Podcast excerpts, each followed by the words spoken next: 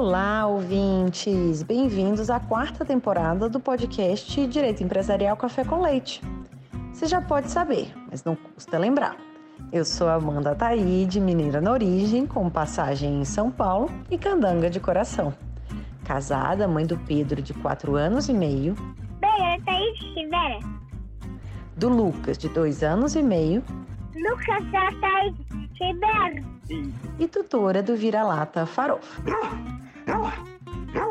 Sou professora doutora da UNB dos cursos de Direito Empresarial, Concorrência, Comércio Internacional e Compliance. E também consultora do Pinheiro Neto Advogados nessas mesmas áreas. Esse podcast nasceu voltado para as minhas turmas da graduação em Direito Empresarial na UNB, na disciplina de Direito Comercial 1.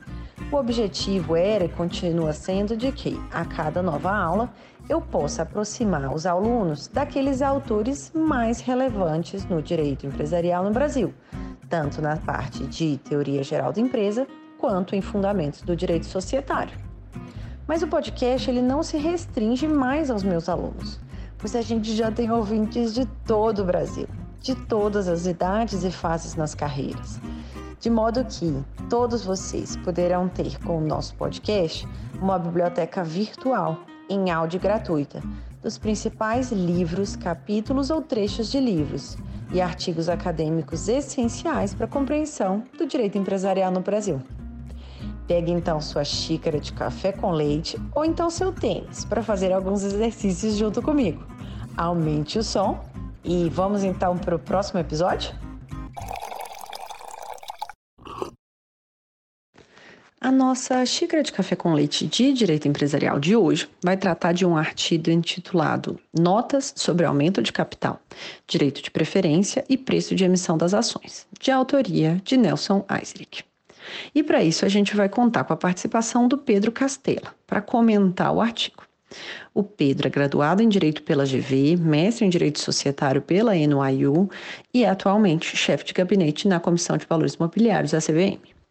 Professor Pedro, muito obrigada por ter aceitado o convite para participar do nosso podcast e por apresentar, de um modo simples, curto e gostoso, esse tema do aumento de capital, direito de preferência e preço de emissão das ações. Olá, professora Amanda, muito obrigado pelo convite.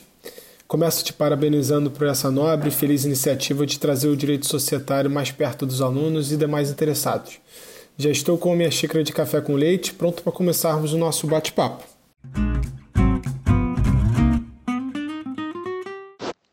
A gente começar, quem que é Nelson Eisrich e qual a relevância desse autor para o direito empresarial no Brasil? Bom, para aqueles que ainda não conhecem o professor Nelson Eisrich, ele é um dos mais renomados advogados e juristas brasileiros em matéria de direito societário e mercado de capitais. Ele já contribuiu de diversas formas para o desenvolvimento e aprimoramento desse ramo do direito no Brasil foi diretor da Comissão de Valores Imobiliários, CVM, durante o período de 86 a 88, presidente do CAF, do Comitê de Fusões e Aquisições, professor em diversos cursos de direito empresarial, além de ter contribuído aí com uma vasta e primorosa literatura sobre o tema. Pessoalmente, o comentário da Lei das SA dele é o melhor que temos aqui no Brasil.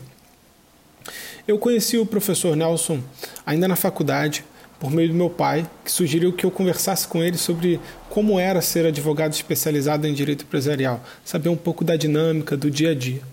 Dentre as inúmeras orientações e dicas, ele me contou sobre um curso que ele fez na Securities and Exchange Commission, a CVM americana, e como essa experiência internacional foi relevante na carreira dele. Essa conversa me abriu os olhos sobre a possibilidade de trabalhar no órgão regulador. Eu, eu decidi então fazer um estágio no colegiado e gostei tanto da experiência que voltei agora como chefe de gabinete. Do ponto de vista acadêmico, a conversa também foi super importante, pois ela no final das contas despertou aquele interesse que eu já tinha, ainda mais, ressaltou ainda mais, por conhecer um pouco mais sobre o direito norte-americano e o funcionamento da, da common law. Alguns anos depois, estava lá eu fazendo meu, meu LLM nos Estados Unidos. Pedro, então conta pra gente o que é a operação de aumento de capital e quais são as suas modalidades. O aumento de capital é uma das operações mais importantes da vida societária, tanto do ponto de vista da companhia quanto de seus acionistas. Mas antes da gente entrar na operação de aumento de capital propriamente dita, vamos dar um passo atrás e vamos falar rapidamente sobre três pontos. Primeiro, o que é o capital social? Segundo, quando esse capital pode ser aumentado? E terceiro, quais são os tipos de aumento de capital que existem? Bom, o capital social é aquela parcela do valor das ações subscritas que os acionistas vinculam ao atingimento do objeto social.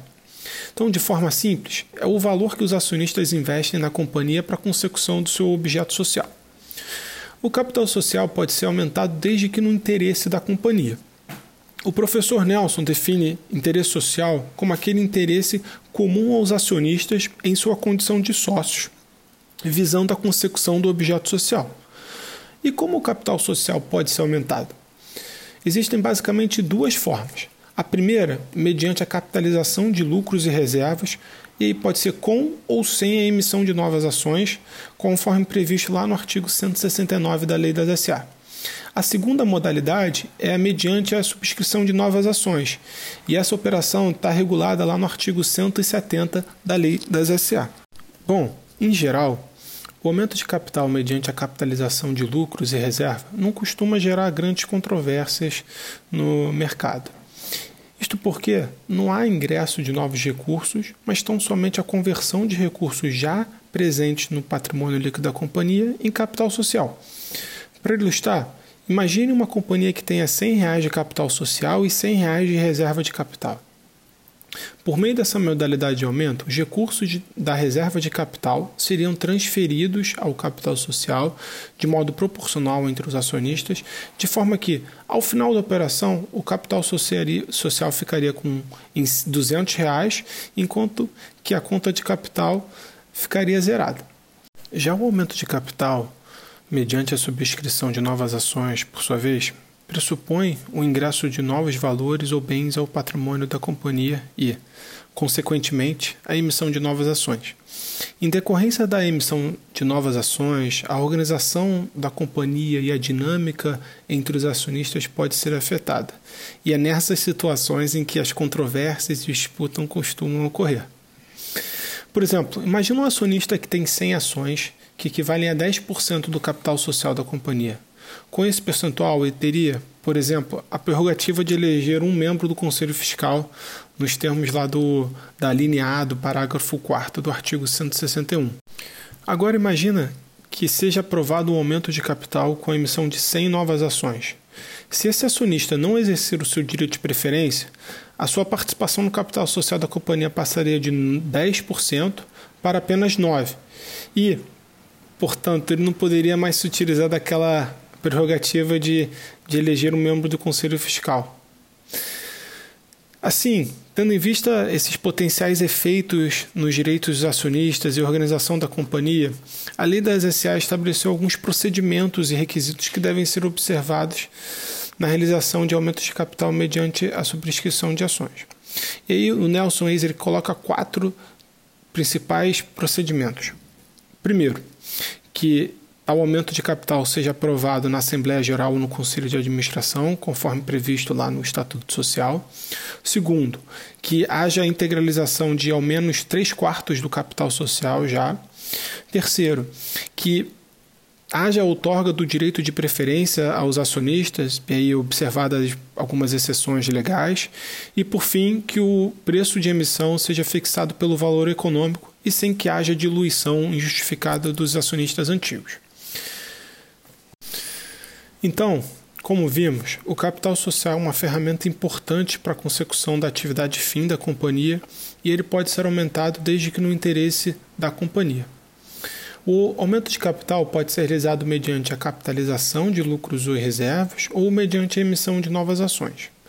Diante dos potenciais efeitos dessa última modalidade de aumento para os acionistas antigos, a Lei das SA estabeleceu alguns procedimentos que devem ser observados, incluindo aí a outorga do direito de preferência.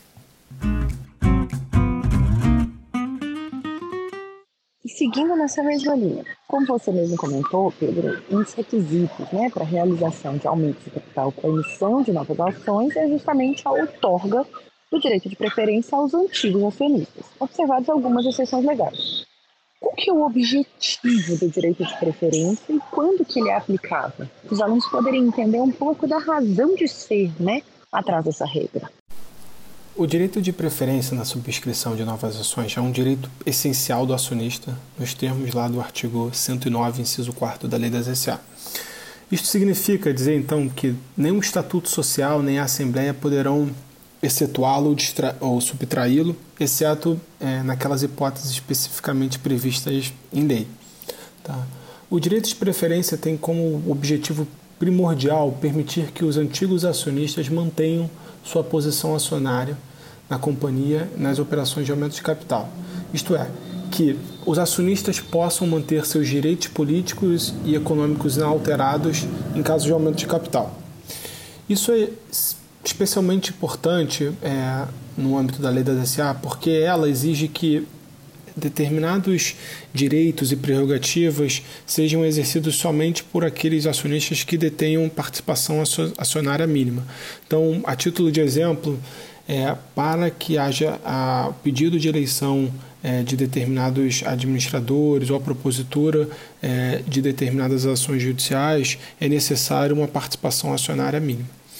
Então, é, por exemplo, o artigo 141 da Lei SA dá o direito dos acionistas titulares de ações representativas de 10% das ações com direito de voto de requererem a eleição de membros do Conselho de Administração por voto múltiplo. Exige, portanto, então, a, a lei exige que haja uma participação acionária mínima daquele acionista para exercício daquela prerrogativa é, de eleição por voto múltiplo. Outro exemplo é a propositura de ação de exibição de livros da companhia, que é facultada a acionistas que representem ao menos 5% do capital social. Igual a esse, existem diversos outros exemplos espalhados pela lei das SA, como é, a ação de responsabilidade contra administradores, a sociedade é, contra a sociedade controladora e outros. Tá? E eu acho importante aqui destacar que para as companhias abertas, alguns desses percentuais podem vir a ser reduzidos pela CVM nos termos do, do artigo 291.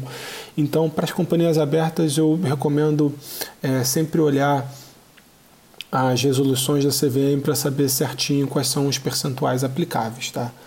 E do ponto de vista patrimonial, o direito de preferência permite é, que os acionistas conservem sua participação no capital social, bem como mantenham a sua, o direito, né, a sua parcela do patrimônio líquido da companhia.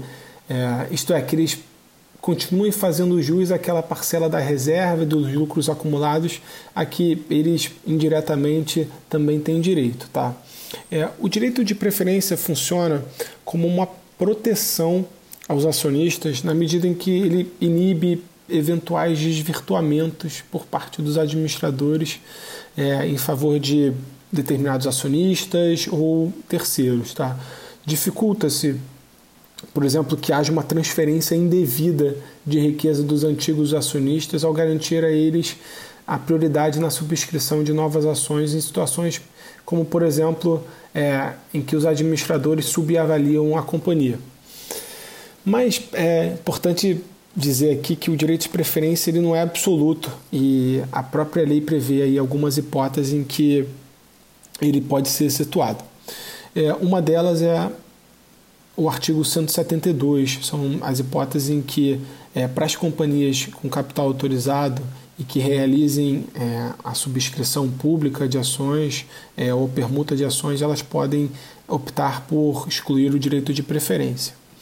É, outros exemplos é, sobre a inexistência de direito de preferência na ocasião é, são, por exemplo, na ocasião da conversão das debêntures conversíveis em ações ou do exercício do bônus de subscrição.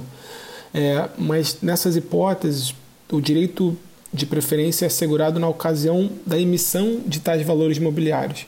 Então, os acionistas têm prioridade para subscrever as debêntures conversíveis e os bônus, mas não para subscrever as ações decorrentes da conversão de tais títulos ao capital social da companhia.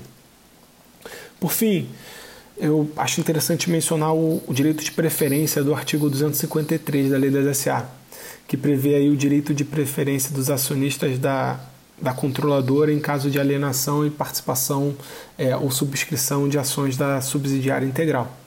Eu tive a oportunidade de escrever em conjunto com o João Pedro é, um artigo sobre a interpretação desse dispositivo, suas hipóteses de aplicação e trazer algumas provocações sobre a sua eficácia. Esse artigo foi publicado no livro Atualidades em Direito Societário e Mercado de Capitais, que foi coordenado pelo Felipe Ransman. Então fica aqui meu convite para aqueles que quiserem saber um pouco mais sobre essa modalidade é, de direito de preferência.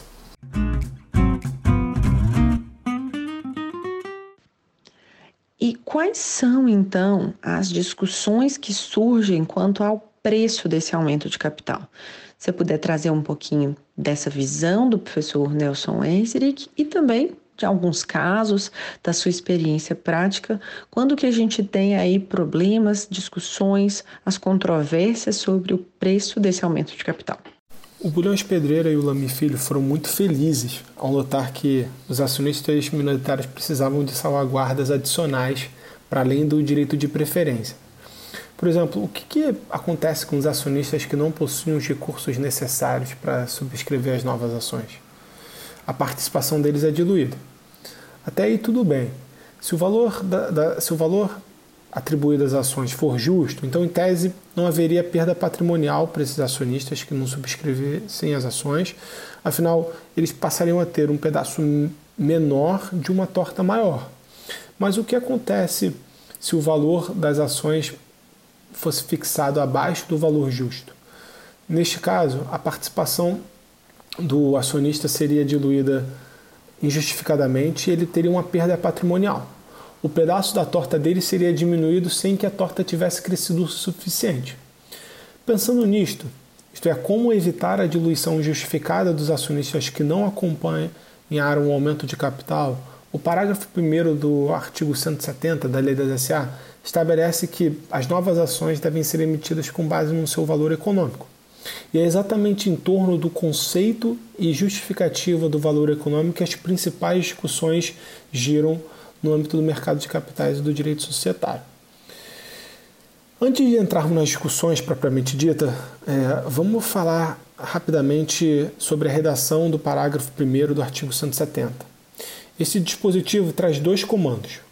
O primeiro, que o preço de emissão deve ser fixado sem a diluição justificada da participação dos antigos acionistas. E o segundo, que o preço deve ser fixado tendo em vista um dos três critérios elencados em seus incisos os critérios são perspectiva de rentabilidade da companhia, que consiste em trazer o fluxo de caixa futuro da companhia a valor presente. Segundo, o valor do patrimônio líquido da ação.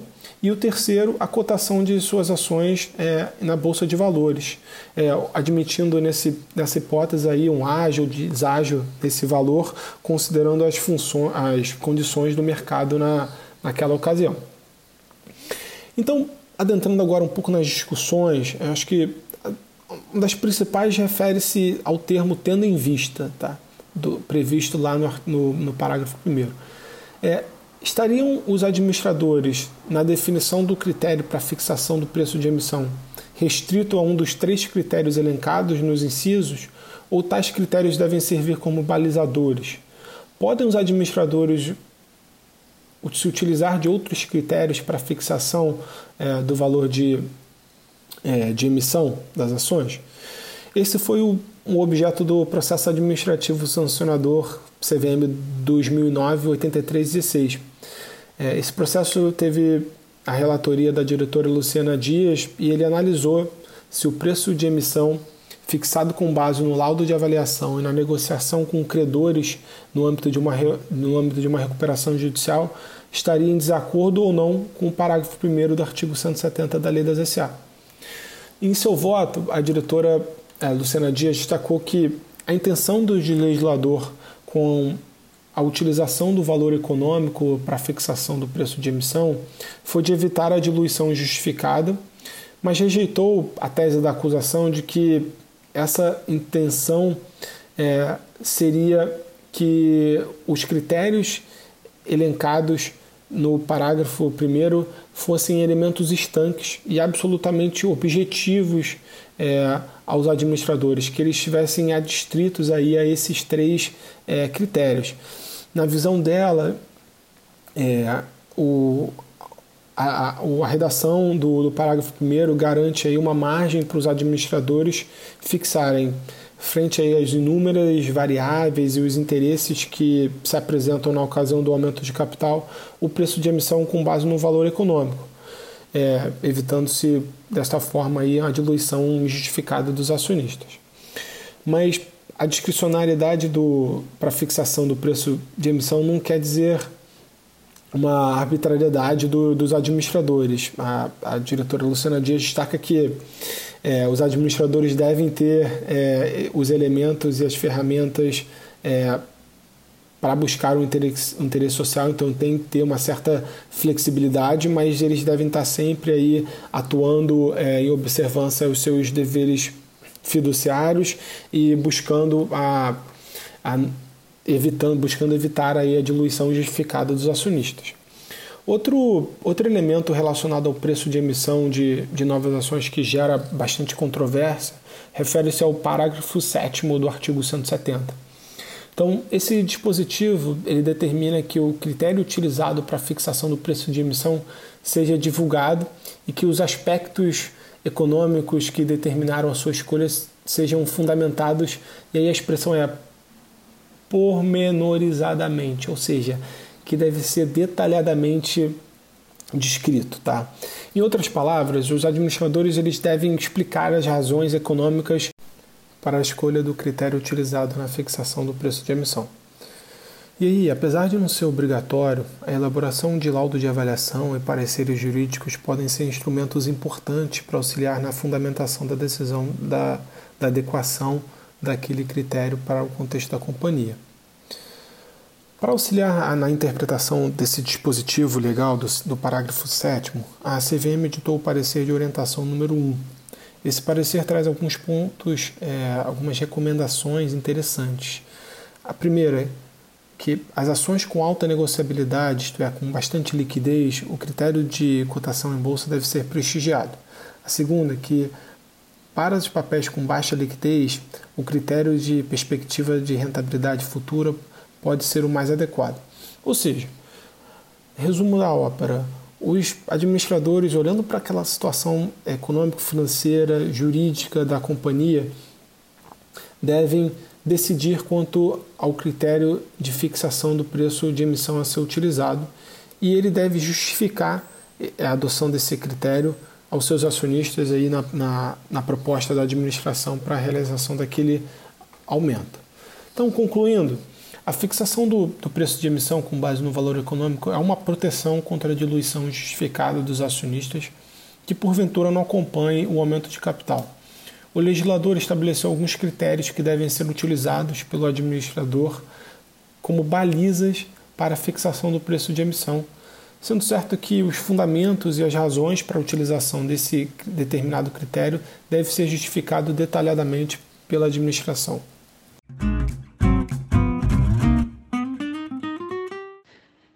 Pedro, muitíssimo obrigado pela sua presença aqui no nosso podcast, poder te ouvir, comentar esse artigo do Nelson Eisrich.